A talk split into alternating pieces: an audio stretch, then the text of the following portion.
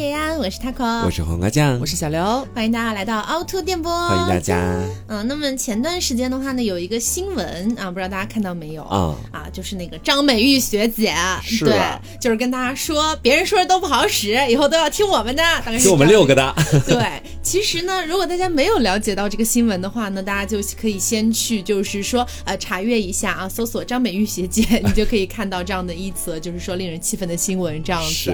然后呢，我们今天也就是借由这个事件，然后包括前段时间我们的评论里面有一些听众非常想让我们聊一聊，就是你在大学可以做点什么事情这样的一个感觉哈。因为刚好最近也是开学季了嘛，有很多大学生啊纷纷到了这个呃美丽的校园，对啊，进行了一个报道的动作，开始惧怕遇到张美玉，很慌张，对，同时也很迷茫，对于自己这未来四年到底要怎么样去度过。所以呢，今天我们就是作为一个过来人的身份，跟大家一起聊一聊。是，其实作为艺术类型的学校里面的学生，我觉得说，其实我们学校的师哥师姐没有到张美玉的那种地步。没有吗？啊，你没有爆猛料是吗？呃，就可能你们这一集没有遇到吧，我只能说。你要不要分享一下，就是你那一集碰到了究竟什么样的情况？对，就是大家知道我毕业于美丽的浙江传媒学院，都已经点名道姓是吗？没有，但是我觉得是这样子的，就是我们学校现在已经没有这件事情了。对，管得很严。现在学校现在是，但凡遇到一点点师哥和师弟或者师姐跟师妹的冲突，学校都会直接出面干预的。对，这是为什么呢？这就是我们不能否认的历史啊，就是勿忘校耻。就是曾经的时候，确实冲寝这件事情是蛮严重的。是要不要先跟大家讲一下什么叫做冲寝？冲寝呢，就是你可以简单理解为啊，就是冲到你的寝室，对，冲到你的寝室，教育你。对，就是你作为一个新生，我要好好的对你进行一番这个教育指导，这样子。对。然后呢，本人是二零一四年入学的，然后当年的时候呢，就是不幸 有被冲到。哦。啊，那个时候的话呢，那些师姐就是把我们一群女生，就同层的叫到他们的寝室去啊，就有一个自己就是占地为王的一个概念。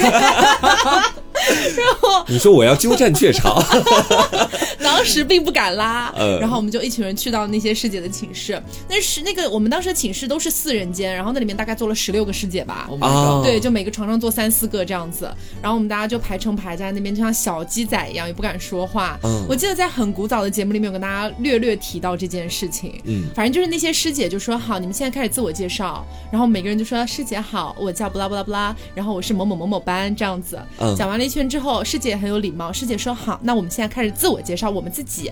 然后师姐我叫张，对，我叫张美玉。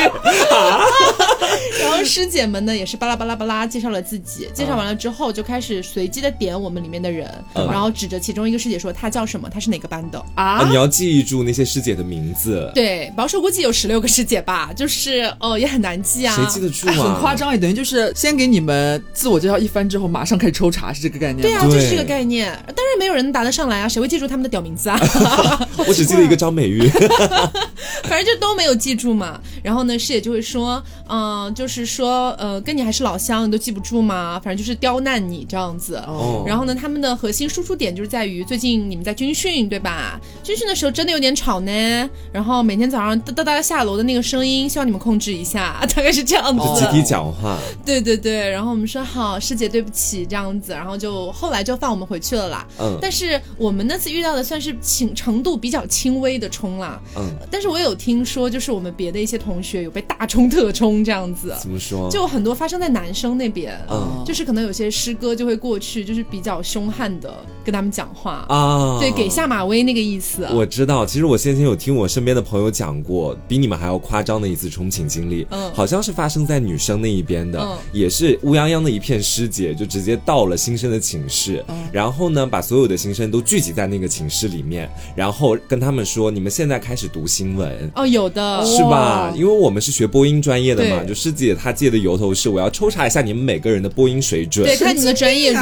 何。对，那你想，他读完那个新闻之后，师姐肯定也不会大加好评，说哇读的好棒，他不会这个样子，他最多还是要用一个下马威的方式来吓你一下。对，然后等到我们一六级的时候，其实学校的那种冲寝的风气已经小很多很多了。嗯，其实从一五级开始就不太有了。对，我记得我当时进学校的时候，已经没有什么把所有的师弟全部都聚集到某一个寝室。嗯，当时就是有一个师哥到我们寝室来说，来，我们所有安徽的师弟跟我一起走，也是在晚上大概八九点的时候，那个叫走寝了，对，叫走寝，然后帮我们走寝，对对，把我们带到其他师哥的寝室，让我们逐一的认识一下那些师哥。对，然后呢，几个师哥也会发表一些讲话，说啊，在学校里面好好的，好好读书啊，好好学习专业，就是你知道非常的正向的那种感觉。对，但是其中一个寝室让我印象非常深刻，因为我记得好像我们当时是走完了，我们是大一嘛，走完了大二大三师哥的寝室，然后最后走的是大四师哥的寝室。嗯，大四师哥跟前面几级的师哥有个不一样的地方，就是他们聚集在了一起。嗯，所有的大四的安徽师哥都聚集在了一个寝室里面，然后把我们带到了那个寝室。当时一开门，我操，我有点吓人，就很像香港那种古惑仔，你知道吗？前面坐着一个师哥，坐在正中间，然后坐在椅子上面，然后翘个二郎腿。对，后面好多师哥都站在后排，你知道，像拍那种毕业照一样的感觉。我们当时进去之后，那个灯光又非常的昏暗，我觉得啊，大四师哥都这么吓人的吗？随机抽一个人过来剁手指，是就这种。然后其实当天也没有怎么训我们，是那些大四师哥就说我们也快要走了，希望你们在学校里面好好的。然后也讲了一些类似于他给我前面讲那些话，早上不要太吵了，吵到他们了，因为他们上午没有课。嗯。但是我们很早就要去军训嘛，之后也就放我们回去了。对。这也没什么。对。所以其实差不多到黄瓜酱他们那一集的时候，已经不太有憧憬这件事了。对。嗯，但是呢，就是据我以前了解哈，就在我们上一集啊，包括更早一些的时候，就学校那个时候，就是还有一些就是呃这个不好的习惯的，不正之风啊。对，那个时候确实有比较蛮吓人的一些憧憬。对，就是师姐会把你叫到面前来，然后给你一张白纸让你读。啊，对，就让你读新闻，对，读，要么你读新闻，或者他会说把你的就是指定稿件读一下，然后给你一张白纸。我的天哪，这诚心为难。对啊，他就是诚心为难你，就是会有这样的情况。就我们学校当时其实也出了一件事情，我也是听其他人跟我讲的哈，说是当时学校开始严加的去管教憧憬这件事儿。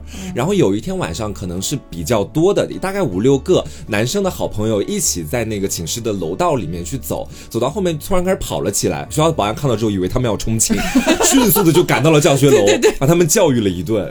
因为学校后面管的真的很严。是，所以跟大家就是。稍微澄清一下啊，虽然我们的浙江传媒学院在以前确实存在这个问题，但这个确实也是很多艺术院校都普遍存在的问题。对。然后我们学校从大概二零一四到二零一五年开始就已经呃重拳出击，就开始管制这件事情。现在其实真的已经没有了。而且我们中寝是跟中传学的。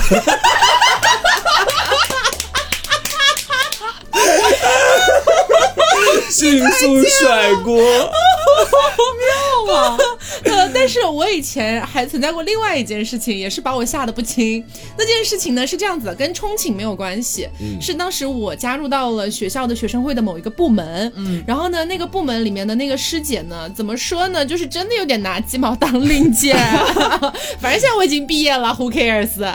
然后呢，当时他是那个部门的一个相当于小小的一个领导这个感觉吧，嗯，然后我呢就是一个成员啊这样子，然后我们当时那个部门里面有个自行车，就是相当于是。归属于我们那个部门的，然后呢，我们有的时候就会骑那个自行车去给老师送一些文件啊什么的，就是个打杂的，你知道吗？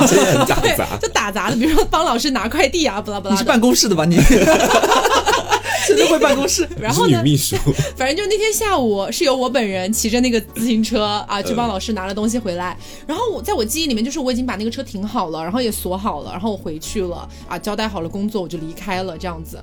但是到晚上，就是师姐过去查的时候，发现自行车不见了啊！自行车被偷了吗？被吃了。我因为他们盘查到最后，发现我是最后一个骑自行车的人，嗯，然后我就很难过，不知道怎么回事，因为在我的印象里面，我真的锁好了，我不可能不锁那个自行车。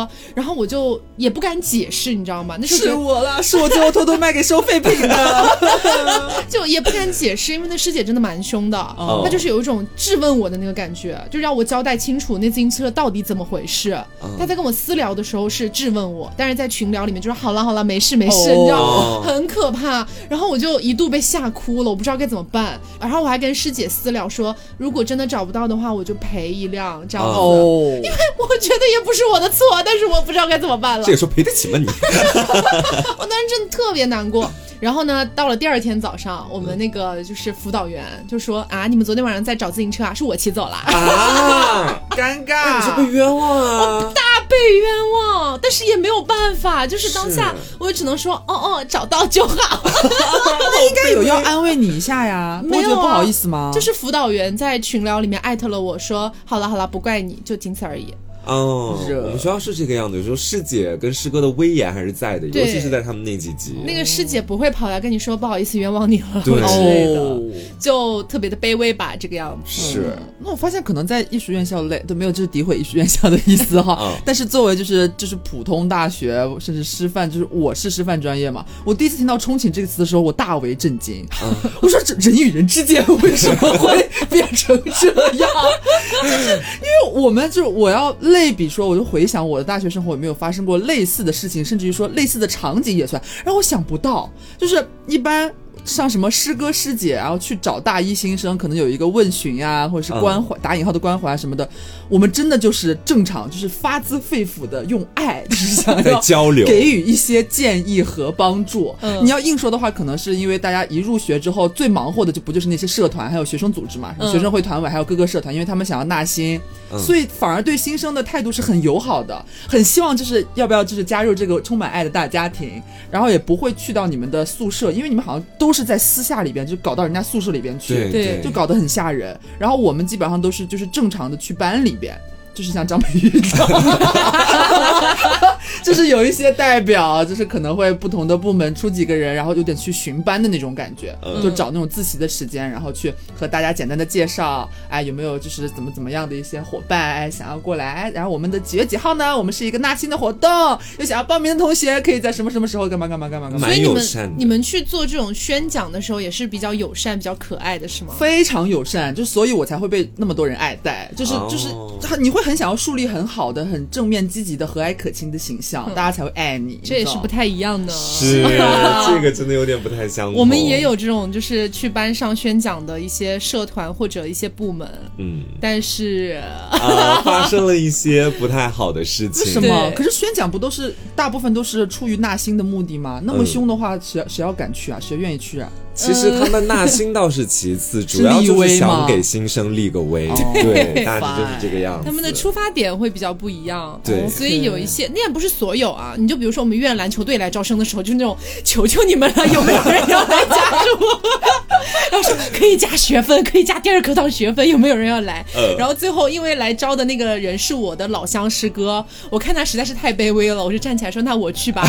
然后师哥就感恩戴德说哦，你真的是就是。最棒的学妹，就这种感觉。但是也有一些部门，嗯他们来的时候就是怎么说呢，跟仪仗队似的，曲宣啊，对，就感觉踢着正步进来的。对，而且他们的穿着真的跟张美玉师姐他们那种穿着有点相像。我们也会穿制服，对，黑色居多。但是有的时候他们进到班级以后，会提出一些怎么说比较无理的要求，不太好的要求。比方是说，吗？对比没有没有没有没有这么夸张。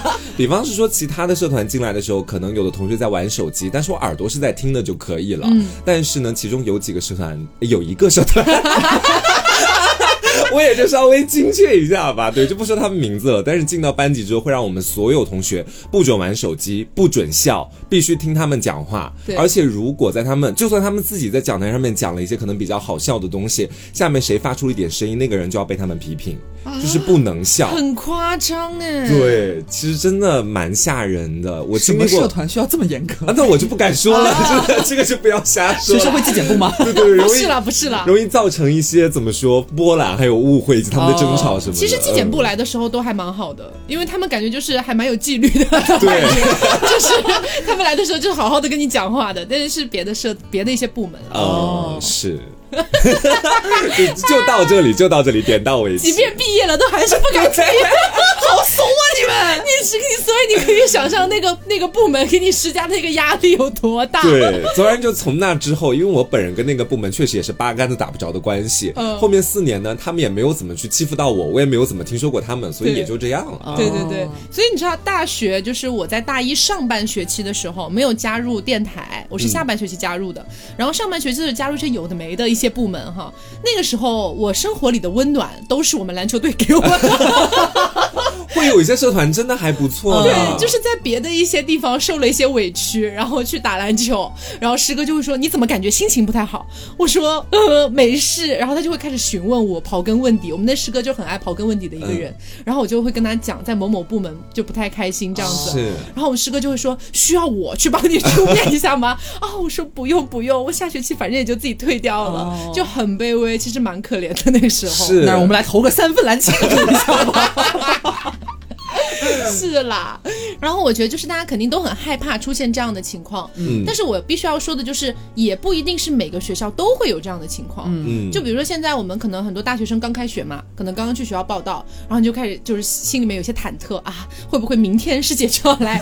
让我只听他们的，听别人的都不好使，就开始出现这样的一些情绪，可能不一定你的学校会有这样的情况，对，但是我们必须要退一步来说啊，假如说你们学校有这样的情况，并且你遇到了，你要怎么样去处理它？嗯。嗯，其实我觉得首先是这样子的啊，就是呃，我觉得人与人之间，包括什么师哥师姐、师弟师妹之间，哈，就是它本质上还是一个尊重平等的一个概念，嗯，就是只要你没有惹他，你没有冒犯到他。那么他其实也没有资格，就是过来趾高气扬的怎么怎么样你。对对对对，所以我觉得你就是一个不卑不亢就可以了。嗯。但是如果说哈，点在这个地方，就如果说你们学校的那种，就比如说冲寝文化呀，包括这些东西确实比较严重的话，我觉得呢，你也不用太忍气吞声。我觉得你可以寻求校方的帮助。对。因为校方是肯定不希望这样的事情发生的。嗯。因为你想这样的事情发生之后，就有可能会引发一些同学，比如说呃，像我们学校之前也有一些同学。因为一些事情啊，有了抑郁症啊，然后有了一些不好的情绪，甚至想要退学等等的，像这样的情况，校方肯定是不想出现的。而且前段时间还出了张美玉这个事情，对，所有的学校其实都很警觉的，嗯，因为这个时候大家不想再做出头鸟了。这个话题最近都是在风口浪尖的，对，而且每年都会有这么一遭，我发现，嗯，所以我觉得像这种情况下，寻求校方的帮助是最好的，嗯，因为校方的话肯定会给那些比如说给你施压的那些师哥师姐去施压，嗯，就相当于他们。也可能会被学校管控到这样的感觉，对，可能对于你的生活来说会轻松一点，这样子。对，我觉得大家心态一定要摆正啊，就是可能有的师哥师姐，尤其是在艺术类型的院校，可能会多一点。嗯，他们的那种感觉就好像是，如果你得罪了我，你之后四年在学校都不会好过。嗯，我告诉你，没有任何一个师哥师姐会让你在学校不会好过，没那么夸张。我跟你说，那个师哥师姐，他就算再是只手遮天，他也只是在一个社团里面只手遮天，对他也不是什么黑社会。对，你不去碰那个社团，你在其他社团里面，你照样如鱼得水。对，然后你的专业知识，你你想想看，你的专业老师不会被一个师哥师姐说动，然后从此以后不喜欢你。嗯，我觉得作为老师来讲，都是那么大的一个成年人了，他不可能是会被学校里面的这种师哥师姐的文化所影响到的。对，所以总而言之，其实就是他们对你的影响其实特别的小，嗯，只不过是在跟你说话的时候，他们夸大了这种感觉，对，让你产生了畏惧感。嗯，不要太去相信他们。对，因为大一的时候我就是被这样忽悠了，我就听说好像就是不能得罪师。哥师姐得罪的话，你四年都不好过。又到大四的时候，回头一看。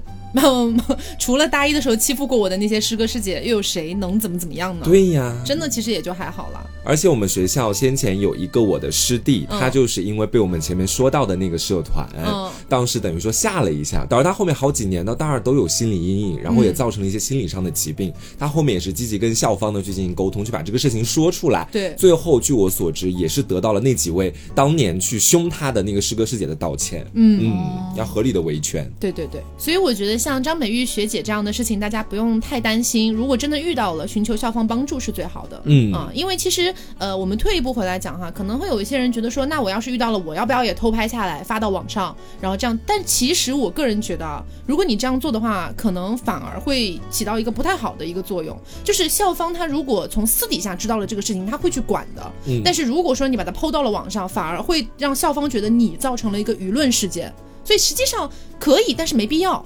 就是其实你泼到网上，简而言之是我觉得是这个样子的。原本你私下里跟学校去对接解决，学校可能第一要义就是说我把你这个事情解决掉。对。但如果你泼到网上，学校的第一要义可能就会变成我要先平息舆论，对，先让你们把这些视频可能在社交平台上删掉，然后我再处理这个事情。对。其实可能是延长了处理这个事情的时间。对，我觉得在一定程度上会起到反效果，所以没有太大必要。因为你这个时候你要知道，你跟学校其实是站在同一个战线上面的。但如果你泼到了网上，好像就是你跟学校站到了对立。面的感觉，还是为了自己好比较重要。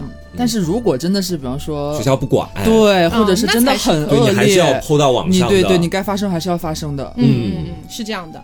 好的，那么这个问题我们就先讨论到这里啊，因为实际上它也不是普遍存在于大部分学校的。对啊，大家遇到的话，选择好方式去处理就可以了。嗯，接下来我们来聊一聊，就是在大学期间这整整四年啊，或者有一些同学是三年的时间里面，那么在这么长的一个时间跨度里面，我们到底应该做点什么，就是可以让我们的大学生活变得更加的有意义或者有价值这样的感觉。嗯嗯，我个人觉得说哈，其实我脑子里想到的第一点就是加入一个对的社团。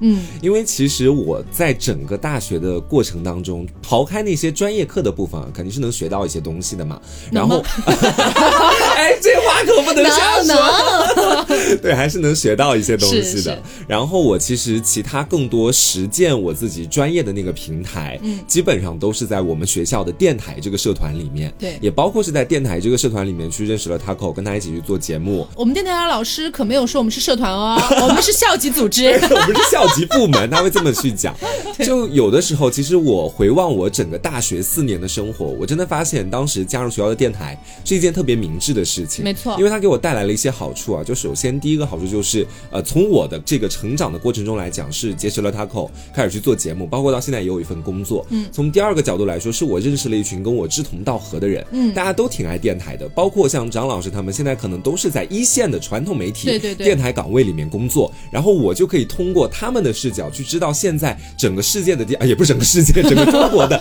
电台发展大致是到一个什么样的地步，对吧？我的眼光会更开阔一点。是。然后同时，我认识了一个好的老师，也就是我们电台那个指导老师谢老师。对他会在临近毕业的时候，当时我还没有确定说在我们工作室继续工作嘛，嗯，他也会给我推荐一些实习的机会啊，还有一些以后大学毕业之后工作的机会。对，总而言之，好处还蛮多的。嗯嗯。除了那个加入社团的话，因为其实从我的个人经历来讲的话，我当初相当于是加入了学生组织，不是那种就是兴趣社团。嗯，嗯我的角度的话，我会觉得说，可能虽然说有些人他不会选择说我一定要加入学生组织，或者是有些人可能大学整个过去也不会加入什么社团，但是确实你加入过之后，你再回看的时候，你会发现，你如果但凡你有。加入过一些这样的，就是大家集体的这种的组织的话，你是会觉得有受益的。因为我个人觉得是怎么样的呢？在大学期间，你会发现你和大学同学的那种同学关系是和你的什么高中、初中小学什么都不一样的。嗯，其实大家在大学的时候，你的同班同学这个这种同学关系是其实蛮疏离的，那个感觉比较弱，相对于你高中的时候。因为大家可能大学的时候，大家年纪也都大大了一点，然后可能就是也啊释放了自己的天性，比较爱自由。然后大学本身排包括排课啊，还有你们的自由时间，都和以前你那种按部就班的大家每天锁在一起啊上高中上课不太一样了。所以其实你们之间的那个亲近的感觉，我觉得并没有你上初中高中的时候强，就是你和班班级同学的感觉。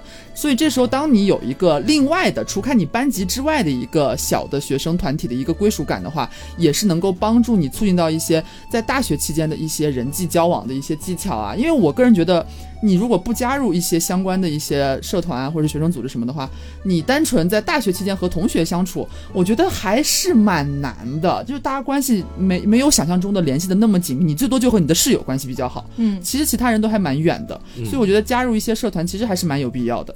啊，哎，你说到这个，其实让我想到了一个新的点，就是有很多的听众朋友，包括今天也有一些听众朋友向我发问嘛。他说，我觉得我跟我大学室友的关系好像并不是那么好，我要不要很努力的继续去维持这四个人之间的关系，然后把它一直放在一个我们几个才是最好的朋友那个里面？嗯，其实我当时我的个人感觉就是，大学分宿舍本身就是一个随机的分配，对。你分到的人真的不一定跟你完完全全是一个世界的，有的人可能你再怎么努力，你都没有办法跟他在一个世界里面。就是恨他，对，没有恨他。我的意思就是说，你不要那么执着的点在于是你一定要跟寝室的这四个人维持最好的关系。嗯，你也可以在外面寻找一些自己的好朋友，大家可以就是每天晚上一起回来呃共同睡觉，但是白天的时候各干各的都是 OK 的。其实，对，我觉得跟宿舍关系就是相处的一个奥义吧。嗯。说到底就是大家维持表面和平就好了啊！对对对，不要搞得太难看。对，不要搞得太难看，因为毕竟，除非说你中途搬出去住哈，比如说你自己出去啊，或者怎么的。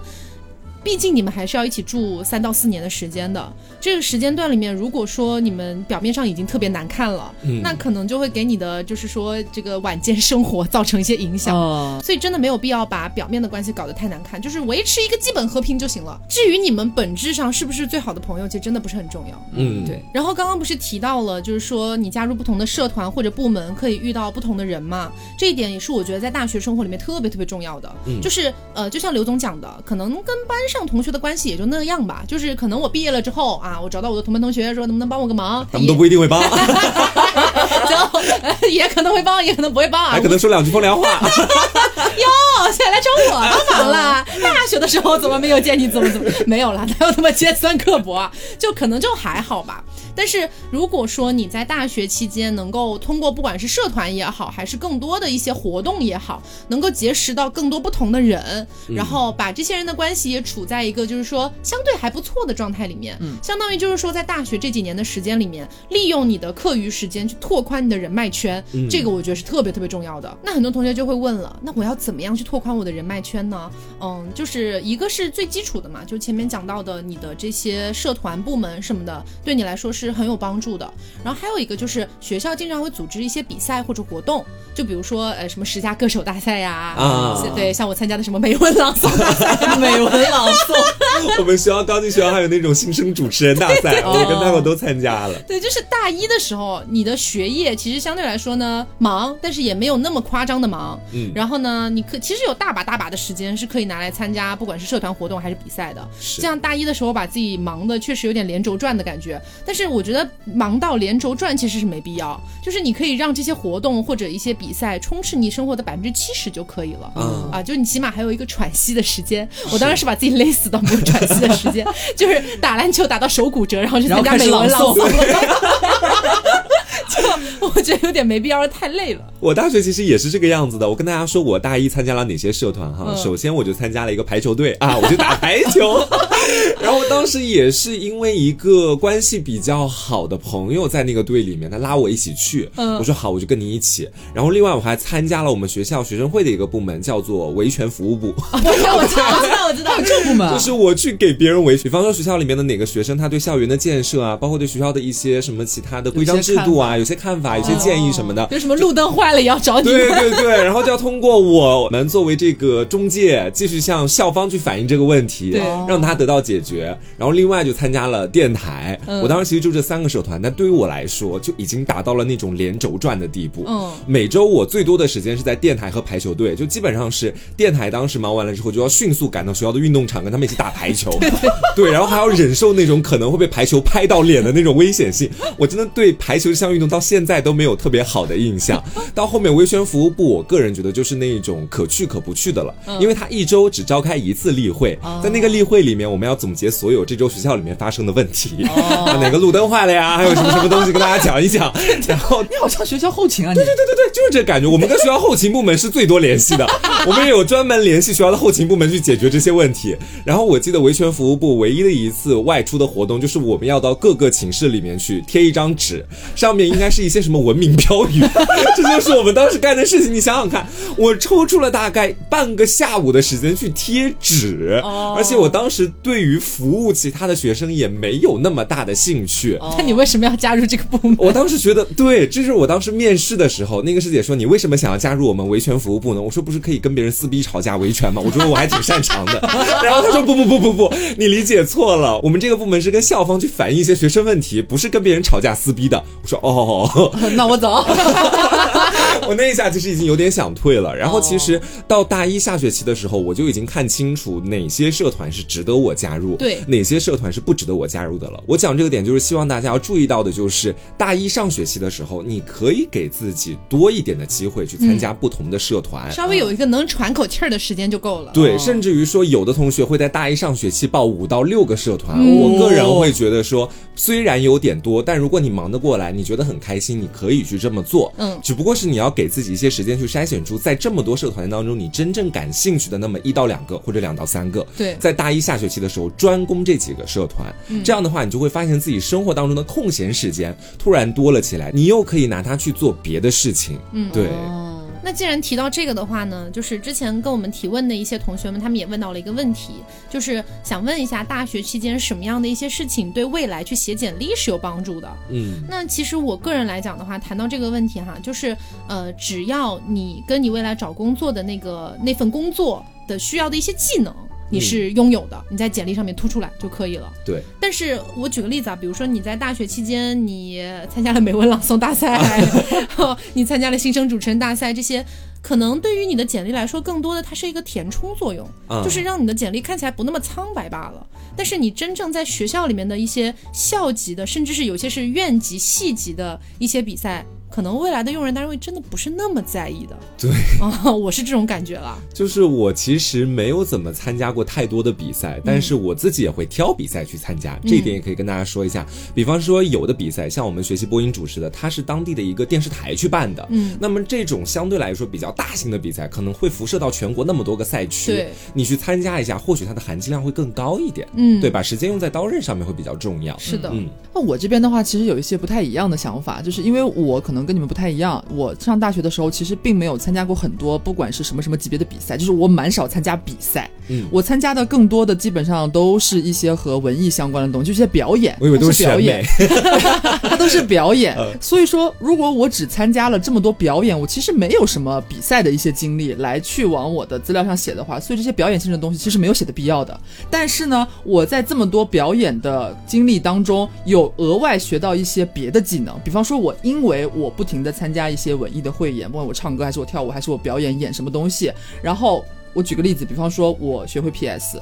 然后我会剪视频，我会剪音频，怎么怎么怎么怎么，这些额外的技能是你通过你在大学期间可能是一些文艺的活动，你获取的额外的一些你之前没有的东西，一些技能点。对，这个这些东西是可以在到时候你写简历的时候，比方说他一般简历下面都会有嘛，什么技能你会使用什么什么东西，这这些是你额外会拥有的，所以也是蛮有用的。其实。对，所以我前面讲的点就是嘛，如果说你拥有的技能你是可以写上去的，嗯，但是我是觉得不用把你在大学里面的一些事无巨细的点全部铺上去。嗯，反而会让人觉得你无没有什么可写的，你真的没什么可写的了。参加个美文朗诵大赛也要写上去，就这种感觉，你知道吗？所以就是技能写上去就好了。你会什么是最重要的，而不是你真的经历了什么。除非有一些东西是，比如说你组织了校级的大型活动，然后你是作为整个活动的一个活动的负责人，我觉得这种还稍微好一点。啊，就是可能也没有那么重要，但是总比你就事无巨细的都写上去会好很多。嗯嗯。而且我觉得还有一个很重要的点啊，就是我们前面不是一直在讲你的空闲时间可以干嘛，空闲时间可以干嘛。嗯。然后很多同学听到这里就会觉得啊，那我就是不是不用好好读书了？当然不是啊，就是怎么说呢？我对大学读书的理解是这样子的啊，就是可能有一些同学会认同，有些同学不认同，没关系，我这里输出的是我的个人观点。就是我觉得大家在初中、高中，包括小学的时候，大家都是在干嘛？认认真真的学习，对，然后背东西也好，背公式也好，然后去为了让你的。分达到更高，这是为什么？这是为了换取你能够得到一个更优质的高等教育的机会。嗯，所以这个机会，假如说你现在已经得到了，哎，你已经步入大学。大学是什么？大学就是高等教育。高等教育和我们前面讲到的初级教育是一样的吗？它不是一样的。就是我觉得你在初级教育阶段啊，就比如说小学、初中、高中，你去死记硬背也好，你去刷题也好，这些都很正常。但是你现在已经步入大学了，你已经从初级的教育换到高级的教育了，你还是要一样的去。死记硬背，然后去为了得到更高的分数，然后呢？嗯，你有没有想过然后呢？确实有一些同学他可能会为了考研，可能为了出国，他需要更高的绩点，这些我觉得就我们先另当别论。因为其实每年考研和出国的同学的那个比例，其实真的就也在那里嘛，不是特别高，不是普遍大家都要去做的事情。对，我们这里就谈普通人，你不想考研，你也不想出国，那你把绩点冲那么高有什么用呢？就为了每年拿一点奖学金吗？我觉得这个地方是很值得大家思考的一个点了，就是你已经步入了高等教育之后，你应该做点什么了。是，我觉得我自己盘下来哈，就是在大学的时间里面最值得干的一件事情，其实是思考。嗯，就是很多人他们就觉得说啊，不管是我今天学古代汉语，明天学现代汉语，我只要把这些东西学好了，我背好了，我不挂科就行了。嗯，然后我不，我觉得我挂不了科了，好，我回了宿舍我就开始打游戏，打开 Timi，然后对，然后要么就是嗯睡一觉吧，呼呼呼，然后这样子。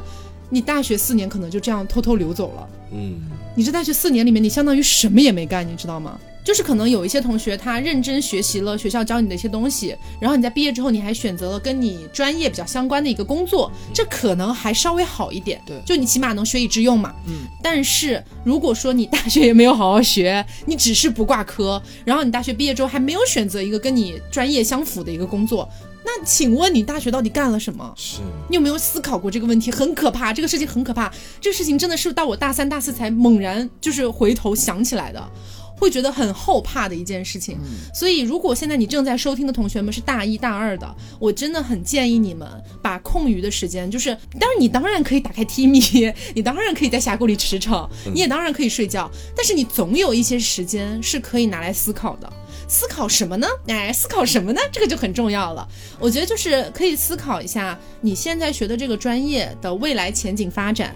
就是比如说你毕业了之后，你现在这个专业还吃不吃香？你能不能找到一个比较好的工作？以及你有没有必要去创业？还有很多很多你真的可以思考的东西。比如说现在国家的政策在怎么样去滚动？你在未来有没有机会能够赶上这些政策等等的？这些都是很值得你思考，因为这些是跟你毕业之后的人生强相关的。因为你本质上你已经是一个成年人了。如果说你在你的大学期间还是依然保持着一个每天 timmy 的状态，我觉得是不行的。所以大一、大二的同学们真的可以思考起来。有的时候真的不要太去在意你的绩点，除非你要出国或者考研。嗯，我觉得你这什么大三醒悟也算早的，就是我见过很多那种同学，毕业两年之后突然醒悟吗？基本上都是可能大家四年的时间啊，可能就浑浑噩噩就过去了。就是每天学校让我干什么，我上课就上课，然后吃饭、睡觉、玩游戏，有社团参加社团，每天瞎乐呵，每天穷开心。然后等真的到了要大四下半学期的时候，猛然醒悟过来，自己要毕业了，我要找工作了，我要干什么？怎么办？我现在要怎么怎么规划呢？一切都来不及了，我要找谁问吗？我现在要开始思考怎么办了吗？就到了节骨眼上，他才想起来自己已经就是已经马上最后这半只脚就要踏出学校的大门了，要步入社会了，然后他才开始到那个时候才开始想我要做什么工作。他在之前的时间里边根本就是纯粹就没有想过自己未来的事情。对我觉得到这种严重的程度是一件蛮可怕的事情，可能会导致你在毕业之后可能半年甚至一年的时间之内你会很迷茫，或者说你会怎么说呢？就是你的那个进度会变得很。慢，因为你还要花之前没有思考的那个时间，在毕业之后开始思考，甚至说要更快的思考，然后好像要找到自己的那条正确的路，然后甚至你还要可能试错一下下，这样你可能就会无形当中浪费了更多的时间。你不如在提前在大学期间，你就先嗯时不时的你要构思一下，也不是说你今天晚上我要花两个月的时间，我现在才大一，大一三个月，我现在就要把我毕业的事情全部都想得清清楚楚，只是说建议你最好要提前的去思考一下你的这个职业规。划包括你毕业之后你自己的一些构想是什么样子的，不要真的等到你要毕业了，你才突然要想这个事情，就会有点晚。对，所以我觉得思考这件事情，它不是说你要给自己框定一个时间段，说啊好，我这三个月我就专门拿来思考，不是啦，一直在思考。对，它是一个常态化的事情，你要记得这事儿。对，就有可能你今天没有思考没关系啊，但你明天可以啊，你明天也不行，那你后天啊，你总不能一直拖下去。就这个事情是你得放到你的一个就是日常规划里面的，我觉得是对于大一特别大一大二的孩子来说很重要的事情。就是我觉得说在小学、初中、高中，大家干的事情基本上都是相同的。我们每天坐在教室里面，看着老师在上面跟我们讲着相同的知识，嗯，然后我们学习了这些知识之后，为了去在高考里面考出好成绩，嗯，我们当然就会觉得说，我们所有人共同学习一个共同的知识，是我们每个人身上的这个药物。对，但是我觉得说，你到了大学之后，一定要有一个心态上的转变，因为大学你学习的那些专业的知识，我说实话哈，就是我们所说的在大学里面去上的那种课的内容，嗯，它真的只是一个基础。对，因为大学我个人的感觉，它讲求的是各美其美，美美与共。什么意思呢？就比方是说，我是学习配音的，然后在我的班级里面，我平常跟他们一起去上共同的课。有的人他们可能以后会走上配音演员的道路，而我走上了电台主播的道路。嗯，我们上的课是相同的，但是我们为了达到我们以后不同的一个职业目标，我们是要在课外去思考、去学习很多新的东西在其中的。你不能永远只指望着我和我同班同学学习一样的内容，能够帮助我找到一份特别好的工作。对，嗯。而且我觉得这件事情是很有助于让你以后在毕业了之后甩开其他人一大截的一个步骤吧。因为我觉得，就是我们的目标不是说为了去甩开别人一大截而去思考，而是说大家现在都知道，就是找工作这件事情其实相对来说还是有一些难度的。特别你想找到一个好的工作哈，就我给大家举个例子吧，就是呃这个例子可能听起来稍微有点凡尔赛，但是我我讲这个例子的一个初衷，并不是说让你们觉得我有多牛逼，而是让大家知道就这件事情有多重要，明白我的意思吧？已经知道你很牛逼了，姐。是的，故事还没讲，已经知道了。不是，我怕别人来骂我。好好好，就是我不是说我是在大三的时候才突然意识到这件事情的嘛。嗯。然后呢，我意识到了之后，我就给自己画了几条路。一条路呢是出国留学，就是我当时准备去澳大利亚嘛。第二条路呢，就是我当时觉得我是不是可以去试试传统媒体，或者说去去做新媒体相关的一些东西。我确实有为了这些去铺垫，然后去呃做一些我觉得值得的一些努力。很细微的一些东西就不跟大家提了，因为每个人会选择的道路都不一样嘛，所以你可能会去选择做不一样的一些事情，这个都是细枝末节的。但是呢，我换得了一个什么结果呢？就是当我毕业的时候啊，我当时不是去了北京嘛，但是其实我们班里面有一些同学哈，他们真的就是呃我前面说的那种，就是在大学里面基本上不思考啊。然后你没事看他朋友圈，那可能就是永远在喝酒的一个状态，混吃等死，喝酒蹦迪。说的难听点，确实有点像混吃等死。然后呢，他们在毕业的时候，呃，挂科的挂科，然后很多东西都没有达到一个毕业的一个条件，然后就延毕啊。延毕呢，其实也相对来说不是那么麻烦的一个事情吧，你就相当于晚一点毕业嘛。但是你们再去看他们找的工作，或者说他们此时此刻正在干什么，家里有钱的可能还好一点，就是可能爸妈给他安排了一些东西，但是家里条件一般的，真的。就过得很不好，嗯，我只能说很不好。就是他具体在做什么，我也不用告诉大家。就是大家理解为他可能并没有一个比较能够维持自己生活的一个工作就行了。嗯，就是到达了一个这样的一个情况。所以我当然知道大家是不希望成为，就是说我毕业了之后啊，我不知道我要干什么，我觉得我的生活好困苦，就没有人会希望自己的生活变成这样。所以如果你不希望的话，那么你在大学的时候真的就要好好做到，就是去思考这件事情了。嗯，你说到这个，我想到一些就是比较对我来说，我觉得蛮有意思，但是可能听起来有点偏哈，因为其其实现在来看的话，其实包括 Taco 和瓜，你们其实说白了，现在从事的工作还是和自己当初大学的专业多多少少还是挂点钩的嘛，是吧？是的。但是像我是完全不搭嘎的，嗯，就是毕业之后，就是毕业之后根本完全没有从事任何和当时所学专业相关的事情，嗯，因为我其实按照我的这个大学的这个路子来走，你毕业的话可能去做一名英语老师。这可能就走上教育的行业啊，Miss 刘啊，就是对，就是这样一个概念，可能就要去 teach 一些 student 之类的。你们是我们小学的那个英语老师啊，不，高中的英语老师这么教的 student。然后呢，我是怎么样发现？包括还有我身边的一些例子啊，就是很多。其实我觉得这种人不在少数，就是你可能大学学了一个专业，但是你毕业之后，其实或许根本就不会从事和你专业相关的行业。嗯，这也是普遍发生的一种现象。现在很多人都这样。然后呢，我有一个例子是这样的，我大。大学的时候，我们学校会有那种学姐，在晚上可能要那个关灯之前，他们会在楼道里边开始每一层就是卖零食。我不知道你们有没有，就蛮有意思的。嗯，然后就会发现我其中有一个学姐。他是当初就是就是走街串巷啊，就是课余时间，他那个时候可能大三吧，然后呢，他就课余时间就有他的室友一起，两个人就开始做起了这种女生宿舍里的这种小买卖，嗯，而且可能搞一些什么打底裤啊、零食啊干嘛的。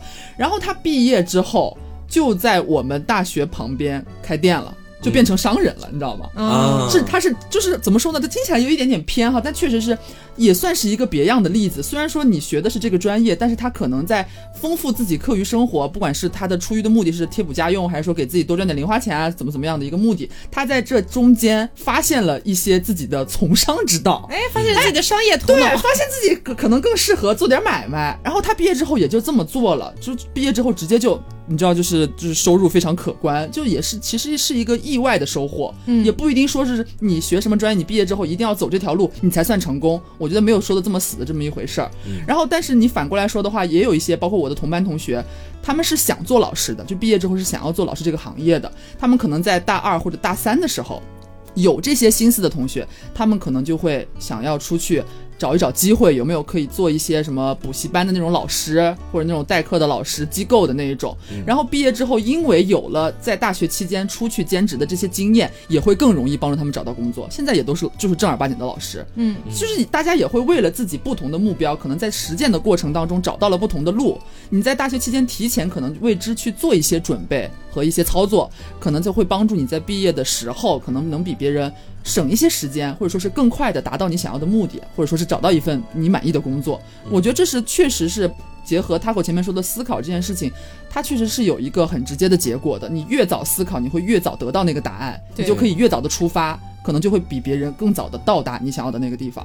对，其实说到思考，我这边也有一个小故事，嗯，其实是跟我大一那一年参加我们学校的新生主持人大赛有关系的，嗯，因为当时我们学校办晚会会去外面拉一些商家，他们过来做冠名。啊赞助，然后然后当时那个新生主持人竞赛的冠名商是一家网络直播的公司，然后在我们比赛进行的过程当中，他们公司其实是有派一些类似于星探这样的人，在台下看着有没有合适的大一大二的学生能够拉到他们那边去，等于说做个兼职，做个直播这个样子，然后我当时。非常有幸，就被他们看中了。虽然我最后新生主持人大赛的名次不怎么样，但是呢，也是走到了最后，也是被他们看中，跟着其他的几个人一块儿去了他们公司。其实你想，在我那一年，大概一六一七年的时候，网络直播包括直播带货还没有真的走到风口那边去。是，但是他们在做的是这件事情。他当时就在那边给我们类似于开了一个宣讲会一样，讲了一下公司的规模呀，画大饼了是吧？对，就开始画大饼，就那种感觉。然后到最后的时候，其实我当时比较懵懂，我也不懂。这些，我只是突然觉得自己被人赏识了。嗯，你知道这种感觉，就是在你原本只是在小学、初中、高中，你每天只是学习文化课，然后有一天你到达了大学的时候，你突然被一家公司赏识，你那种感觉是不一样的。嗯，我当时就有点想要加入，同时呢，他还给我加了一些对我比较好的条件，比方是说，当时我是单眼皮，他说你跟我们签合同，第二天带你去割双眼皮，公司给你报销割双眼皮。我当时我也心动，因为我也蛮想割双眼皮，但是呢，我也是按住了自己一下。我当时我就回了。学校在某一次，我们班主任给我们上完课之后，我去找我们的班主任，也是我非常敬爱的一位老师，现在已经去世了。嗯，我当时就去问他，我说：“老师，你觉得我要去跟这家公司签约，成为他们的那个网络主播吗？”嗯，顺便割个双眼皮。我们老师当时其实就问了一个类似于他给我前面讲到那个问题，他说：“你有想好你以后的职业规划究竟是怎么样的吗？你有问这个公司想要跟你签几年吗？对，如果他跟你签的时间过长，会不会对你以后找工作？”造成影响呢？嗯，他说你把这几个问题都想清楚了，调查清楚了，你再去思考这个事情。嗯，当时就跟我讲了这么一段，我真的碰到了一个很好的老师。这位老师，哎，就这位老师，我们之前还发了朋友圈，就是因为这位老师身体的一些情况，他已经去世了。嗯，但是他确实，他也教了我，但他是我的一个任课老师。这位老师确实是一个很好的老师。对他当时是我们的班主任。嗯，然后我后面回去之后，就跟他们谈跟合同，包括是我要跟他们签几年这样的问题，我才发现要签五年。哦。你想想看，我大学就四年，我给他们可能一直要干四年，之后毕业之后的第一年也是在他们那儿工作，就给你送进去了。对，就直接等于把我毕业之后的第一份工作直接敲定了。那对于我当时来说肯定是不合适的，嗯，因为我什么都没想好。对，然后我就拒绝了他们。包括在那一次回来之后，我就开始思考自己以后究竟要干什么。这个双眼皮到底是要不要我自己赚钱割呢？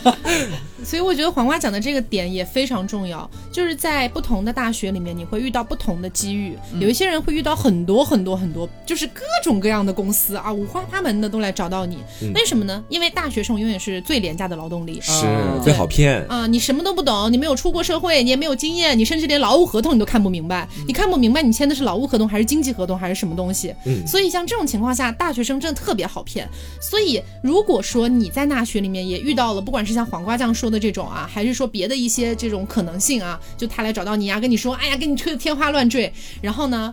我是觉得你一定要慎之又慎，嗯，因为有些同学可能就没有黄瓜酱这么幸运吧，遇到这样的一个老师，嗯，有些老师可能就是说，那你试试看呗，然后你就是傻不愣登的把合同签了，结果才发现你一签签五年，因为现在有很多的这种经济合约都是直接跟你签五到十年。的，对，给你绑死的，对，我觉得非常可怕，所以不要因为面前的一点蝇头小利，然后就被骗掉了，有可能等到你大三大四的时候才发现你其实有更广阔的空间，但是你已经被捆死了，嗯，这是非常。常可怕的事情。然后翻翻合同一看，违约金三百万。对 对对对对，我身边有个朋友真是这样的，毕业之后签了一家演艺公司。我们上次跟他一块儿出来玩游戏，我们上次跟他一块儿出来玩桌游，然后我就问他说：“你现在怎么样？”他说：“哎，也就一般。这个公司我也不是特别喜欢。”我说：“哦，那你离开这个公司违约金是多少？”他说：“五百万。”我说：“我说你再熬一熬吧，妹妹。”对呀，就是这种情况下真的很可怕啊。然后除了这一点之外呢，还有一个点，我觉得就是可能说起来大家会觉得你不在说屁话嘛，但是也还蛮重要的。嗯，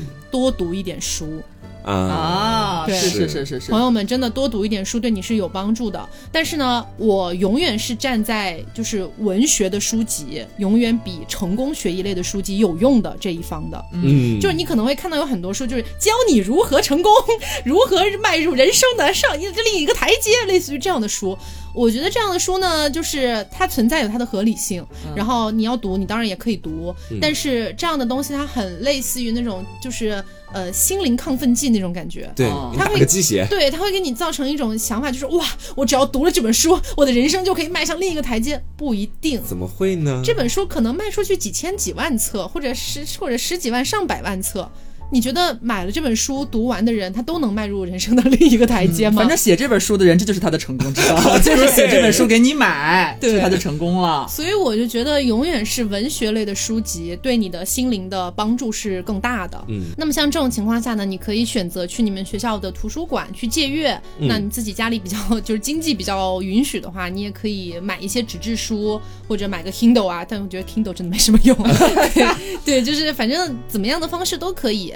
反正就是从这些渠道可以多获取到一些这种文学上或者对你精神上的一些支持，也是很重要的。那么呢，这里也给大家可以就是说，呃，推荐一个另外一个渠道啊，就是我们有群朋友他们开发了一个小程序啊，这个小程序呢叫做极速租书，就是大家可以去到这个小程序，在上面就是借阅。那么这个小程序的话呢，它上面都是正版的纸质书，大家可以去到我们的公众号，我们公众号有一期这个跟我们。本期节目对应的一期推送里面啊，大家就可以看到这个小程序，或者大家可以直接在微信上面搜索这个小程序，都是可以找到的。然后呢，可以兑换我们凹凸电波专属的一些优惠福利。那提醒大家一下，在租书的这个过程当中，除了这个租书产生的一些费用之外，啊，这个费用其实相当低，对，还有一个押金的费用。但这个押金呢，会在租书完成之后退还给你，嗯啊，所以这个大家不用担心。所以也是推荐给大家一下，还有这样的一个小程序，而且本质上它是租书嘛，对，所以相对来说更加环保一些。就是你也可以通过一个比较低的价格去读到一本正版的纸质书这样子，嗯，而且他们的书呢，基本上都是那种比如说什么获奖的呀，啊，然后一些比较好的书这样子。啊，书库很大。是。好，推荐给大家。嗯，那么我们继续来聊啊，就是除了读书这件事儿，大学里面还有一件事儿也是非常重要的，是那就是谈恋爱。我跟大家保证，接下来不会出现 Yuki，好吧？已经出现了，二零二一年九月份了，Yuki 还在节目里频繁出现。就是呃，为什么要提谈恋爱这个事儿啊？因为我觉得大家可能就是呃。我认识的一些女生吧，她们初高中的时候啊，因为学校管的也比较严，家里管的也比较严，呃，然后就不太敢谈恋爱嘛，是偷偷暗恋啊，或者最多牵个小手什么的就不得了了啊。当然也有一些女生比较放浪形骸，就比如说我。对，但是呢，到达了大学之后，我觉得大家都会觉得说，哎呀，好像谈恋爱是一件就是说可以尝试的事情了，对，包括一些性生活的阀门也可以打开了。所以我觉得像这样的情况下，一定要跟大家提一下谈恋爱这个事儿。嗯，我首先要讲啊，有几类人你别谈。第一类就是军训教官啊，我求求你啦！我也求求你别去找他们。军训教官有什么好谈的？你真的是，就是你是什么抖 M？他每天把你训练的那么惨，然后你爱上了他，斯德哥尔摩综合症吗？就千万不要，因为其实就确实大家公认啊，就是有很多的教官。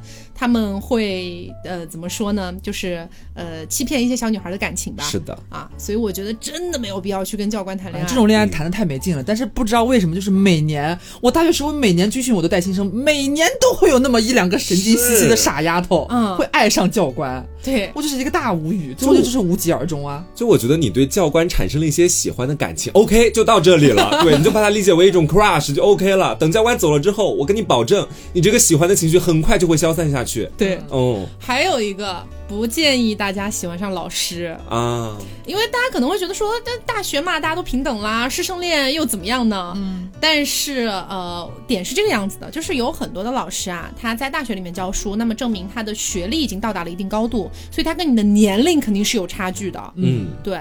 那么像这种情况下呢，其实有一些老师他可能已经有家室了，对，你可能不知道而已。就是你就会变成一个傻丫头，你知道吗？所以我不太建议大家在大学里面去跟老师谈恋爱啊。嗯，好，这个是第二个，还有一个呢，就是。大学，你可能新生报道的时候，会有一些师哥，会有一些师姐过来帮你拿拿行李。啊他只是帮你拿个行李，你就把他当工具人就好了。你不要爱上他。真的，有很多傻丫头，真的为什么会这么傻？就觉得说，哦天哪，这个师哥真强壮，他一口气把我的两个行李箱拿上了三楼。而且我跟我的其他姐妹一起，他偏偏就选择了我，一定是喜欢我。不要有这些感觉。对，我跟你们说。是怎么回事哈？一般这种情况为什么很容易发生在大一新生里边？就是因为很多女孩子，包括有些男孩子，有些傻男孩也会有这种情况。对，大家都是从可能那种比较，我之前是未成年，哎，我只有十六七八岁这样子，我在高中，在那样如此封闭然后紧张学习的一个环境当中，我突然的解放出来了。我觉得我上大学了，我现在是一个成年人了，我要开始拥抱这个社会成年人一切的美好。嗯，他就从踏入大学校门那一刻开始，虽然我们大家都不提，大家心里边明镜似的，都觉得我要谈恋爱了，我的爱情。情应该会在大学里绽放，然后他就会期待这件事情尽快的发生，会不会有艳遇随时会出现？所以但凡有一点风吹草动。